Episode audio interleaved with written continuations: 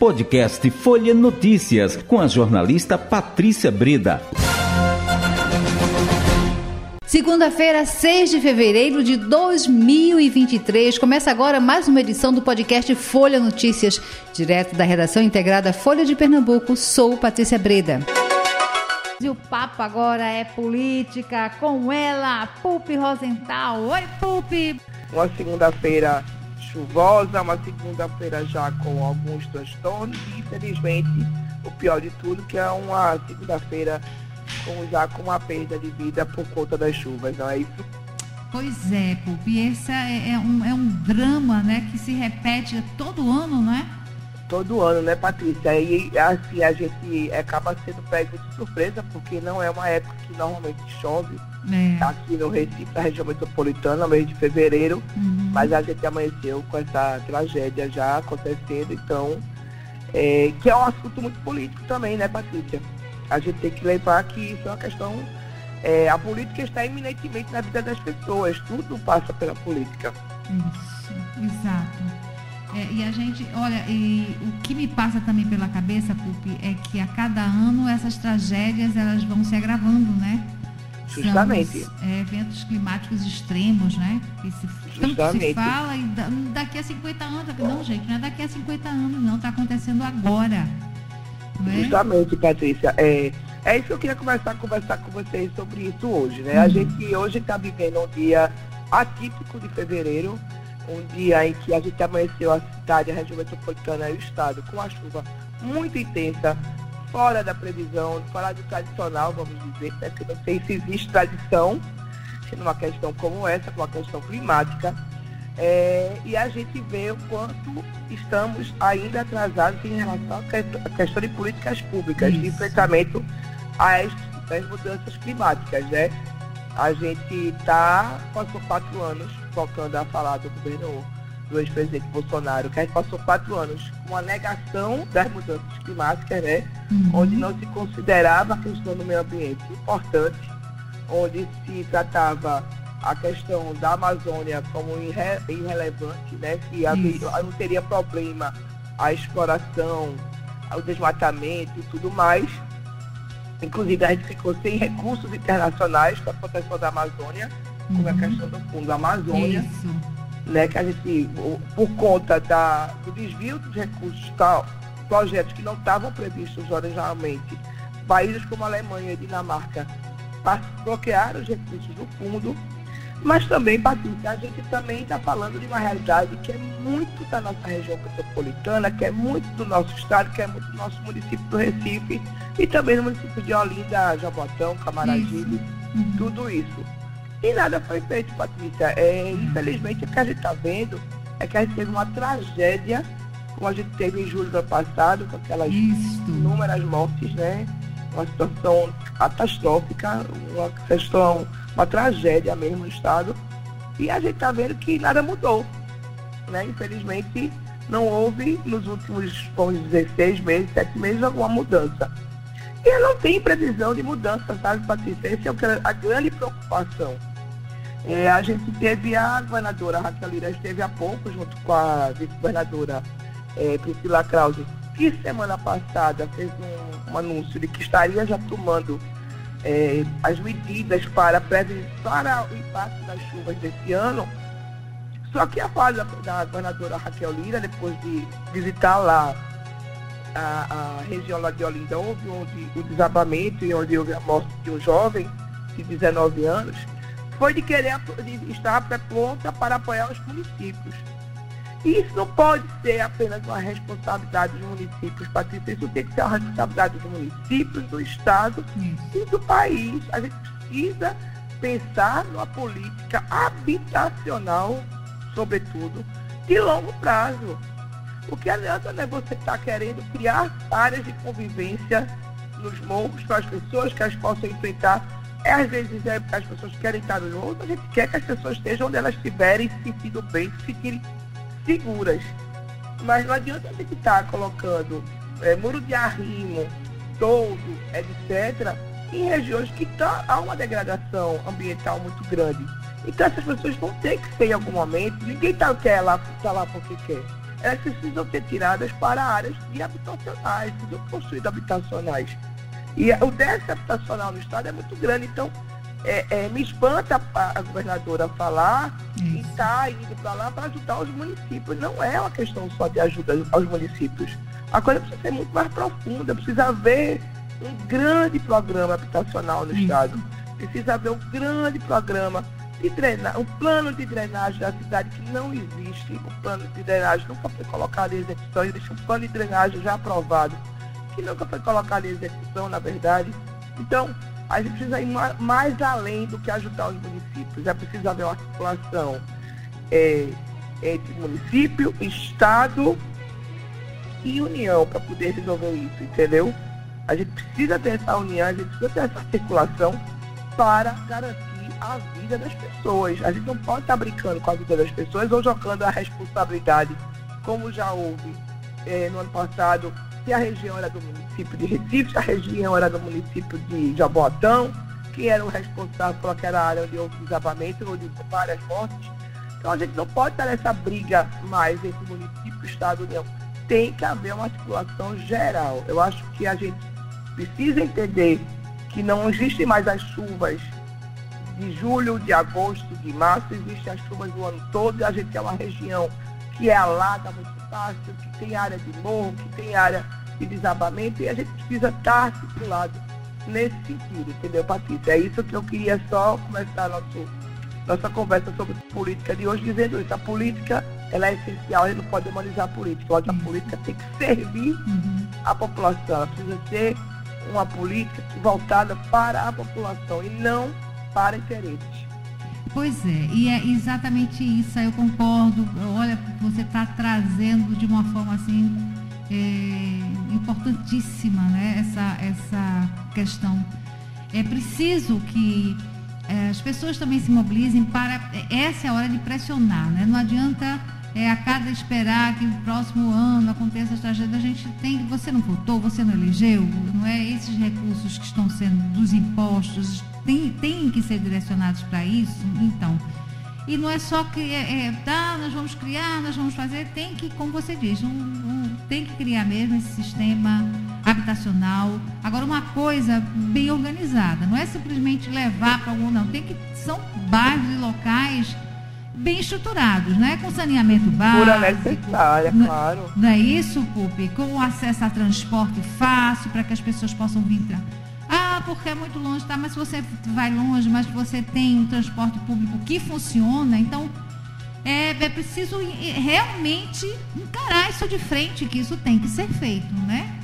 Isso tem que é... ser feito, Patrícia, isso tem que ser feito urgente. A gente não pode estar tá acordando no dia e sabendo que houve um desabamento no morro tal, no, no largo tal, uhum. no córrego tal, e a gente está perdendo vida. A gente perdeu hoje um rapaz de 19 anos que era produtivo, que trabalhava como entregador, que ajudava a sua família. Então, é toda uma situação que poderia ter sido evitada, porque a gente sabe da situação, a gente não, não é desconhecido dos efeitos da chuva na nossa região metropolitana, no nosso estado. Porque daqui a pouco, Patrícia, isso também vai acontecer na Mata Sul, onde já tem enchente, onde teve enchente, foi feito barragem, podia. Mas daqui a pouco vai ter em Camaragibe, vai ter em Jabotão, vai ter em Olinda, em Recife. Então a situação não é uma situação nova, não. A gente não está sendo pego de surpresa. E a gente precisa entender que a mudança climática ela existe. Não adianta negar, hum. não adianta se ignorar a questão ambiental, a questão climática. É importante né, os governos estarem atentos a isso também e ter, fazer as suas obras, fazer o que é necessário, fazer, investir naquilo que é necessário. Pois é. A gente precisa estar sempre atento com tudo isso que está acontecendo. É, é, é, uma tristeza a gente realmente acordar num dia, que eu digo depois do carnaval, que é um, foi um final de semana de muito carnaval, né? Em, todo, em toda a região metropolitana, muita festa e tal. Mas aí você acontece, acorda com uma notícia dessa de manhã, é muito triste. Tá? É, é muito triste, né, Patrícia, para todos nós que temos alguma preocupação com o ser humano, com o próximo. Uhum. Não, é terrível. É, tivemos esse, esse é o primeiro grande desafio aí, né, para governadora. É, E eh, mais algum destaque no âmbito local, Pupi? No âmbito local, Patrícia, a gente hoje estava até tentando descobrir algumas coisas, mas alguns órgãos não funcionaram, né? A própria Assembleia Legislativa, que tomou posse na semana passada, é, hoje tem algumas novidades na área de lideranças partidárias.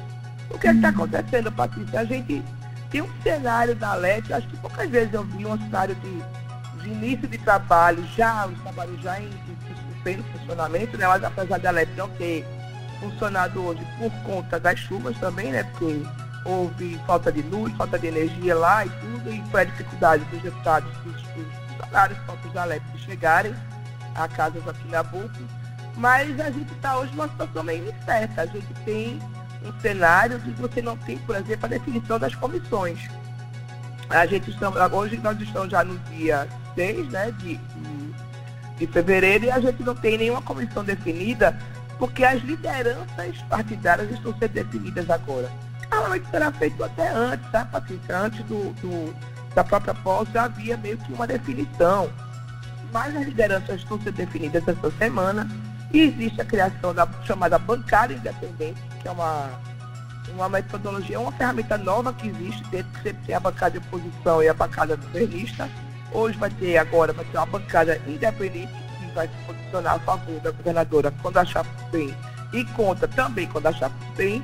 Uhum. E essas lideranças é que vão se reunir para definir as comissões. Existem comissões importantes como Constituição e Justiça, é, Finanças e Orçamento, todas essas comissões precisam começar a se reunir, começar a trabalhar, até para trazer, vamos dizer, os projetos que a governadora pretende é, mandar para a LEP fazerem vir à tona, né? fazerem funcionar na prática. Mas, infelizmente, a gente ainda está nessa definição, a própria bancada governista ainda não está definida, porque a governadora é, tem se reunido muito com os prefeitos, com os deputados, mas não houve uma, na prática uma grande articulação, um grande diálogo, é um fato. Né? Então a gente está esperando um pouco para ver como é que vai ficar essa questão da lei, para ver quando é que, na verdade, o governo vai começar a funcionar, né? É em que momento o governo, a Raquel Lira vai estar funcionando a pleno vapor, uhum. não tentando apenas só na questão de, vamos dizer, de falar do passado, né? De começar a pensar daqui por diante. Agora, ô, ô Pupi, como é que funcionaria exatamente essa bancada independente na Alep, hein, Pupi? Então, Patrícia, normalmente é justamente o que eu lhe disse. A bancada independente é aquela que vota de acordo com a sua, vamos dizer, a sua consciência, ah. né? A gente espera que seja isso. O que acontece, Patrícia, muitas vezes é que um deputado, um parlamentar, está na bancada de governo, está na bancada de oposição, por conta da própria posição do partido. Mas esse deputado em si, ele não está, ele não coaduna com todas as ideias e todas as propostas do governo uhum. ou da oposição. Então ele quer realmente fazer um trabalho mais autônomo, mais independente e acaba ficando meio deslocado nesse processo, acaba sendo um, um, deputado que vota muitas vezes sozinho, um deputado ou deputada que vota sozinho e acaba não gerando muito impacto nas votações, né? Não chega a ter um, algo que gere, gere uma mudança nas votações. Uma bancada independente ela vai ter uma articulação própria, né? ela vai ter que ser ouvida de forma, tipo, até de orientação na hora da votação, né? como é que se orienta o voto dos deputados que se colocam como independentes, e vai ter que talvez ter uma força, um, uma nova força dentro da LEP, o que eu acho bastante interessante, viu, Patrícia? Porque eu acho que quanto mais a gente tiver uma questão democrática, democratizar essas forças, não ficar apenas entre oposição e governo, eu acho que quem ganha vai ser sempre o cidadão, né? Para o cidadão que sabe o que, que ele quer. Então não está nem amarrado com a oposição, nem está amarrado com o governo, né? Isso, é e muitas vezes o que acontece, você volta a estar amarrado, vamos dizer, amarrado que eu digo, porque o seu partido lhe oferece um espaço para ser deputado ou deputada e lhe deu espaço, lhe deu é, recursos para você se eleger, e você teria que, é, de alguma forma automática, estar tá votando junto com o partido. Um partido que é independente, uma bancada que é independente, ela vai ter um posicionamento mais, talvez, crítico e mais consciente. Né? A gente espera que aconteça isso. Pode ser até que venha a ser a maior bancada da Alep, já que a gente não está com as questões muito definidas ainda, né? Isso. A gente tem alguns, alguns partidos que já se colocaram com governistas, uhum. alguns que estão se colocando como oposição, como é o caso do PT, por exemplo, o PSOL, mas a gente também vai ter ainda algumas definições sobre quem vai ser essa bancada que vai estar com a governadora Raquel Lira a partir desse começo de ano até os próximos quatro anos. É, e aí, falar em, em, próximas eleições, o Mendonça Filho teve, foi entrevistado da Rádio Folhas que é, jamais seria candidato para contrapor Priscila Krause, né? Isso, isso. Foi uma, uma entrevista hoje na Rádio Folha, no programa Folha Política, o ex-ministro, ex-governador Mendonça Filho esteve lá, que foi aliado de Priscila durante muitos anos, né? Priscila era dos democratas e depois saiu para a cidadania, mas eles tinham uma relação muito próxima. Ali, é, Priscila foi candidata a vice dele a prefeito do Recife, a, acho que no, em 2020. E a gente, ele hoje falou essa colocação, né? Agora também Priscila está querendo ser candidata não, viu, Patrícia? Ele falou em nome de Priscila, mas não sei se Priscila vai querer ser a candidata, vai deixar a vice-governadoria para ser candidata a prefeita do Recife em 2024. De toda forma, é, o que o, o ex-ministro que adora deputado fala, Mendonça Filho, é que ele talvez não tenha a disputar, porque ele vem disputando disputar cargo executivo já há um bom tempo, é, não teve sucesso, conseguiu voltar agora à Câmara dos Deputados, né, nessa eleição de 2022, e aí vamos ver se já começa, como eu digo a você, 2024 já está logo ali, Patrícia, a coisa que eu lhe digo todo dia, começou 2023, mas 2024 pois também é. já começou no campo político. E no âmbito nacional, só uma, um detalhezinho aqui é que a, a Michelle Bolsonaro diz que não vai ser candidata em 2026, não é? É, Michelle é. Bolsonaro que não vai ser candidata, que a, a, a oposição não precisava se preocupar, é. mas a gente sabe que isso é uma tentativa até de cortina de fumaça, porque o que está surgindo agora, inclusive foi uma entrevista com a Controladoria-Geral da União, ele determinou semana passada uma série de medidas para quebrar os sigilos, né? Então, coisas que vão vir a surgir Isso. nos próximos dias, que a gente vai vendo o que, é que vai dar também. Hoje a gente teve também a posse do presidente do BNDES, a Luiz Mercadante, um homem forte do PT, ligadíssimo a Lula, em que Lula também mandou alguns recados, né, na uhum. área de setor econômico, para o presidente do Banco Central, que é o presidente autônomo, Roberto Campos Neto, e que eu soube que anda meio apitado com a equipe do governo Lula, e que está se colocando aí é, Lula aproveitou o momento também para colocar algumas coisas e falar da taxa de juros do país, que é um absurdo, que deveria reduzir, e isso também vai gerar aí alguns, alguns capítulos nos próximos dias também. É isso, Pupi. Até amanhã. Até amanhã, Patrícia. E tudo estará amanhã na nossa edição da Folha de Pernambuco e também no portal Folha de Pernambuco. Chegamos ao fim de mais um podcast Folha Notícias. Perdeu alguma edição ou quer ouvir de novo? É só baixar os aplicativos SoundCloud, Spotify e Deezer e buscar pelo canal Podcasts Folha de Pernambuco.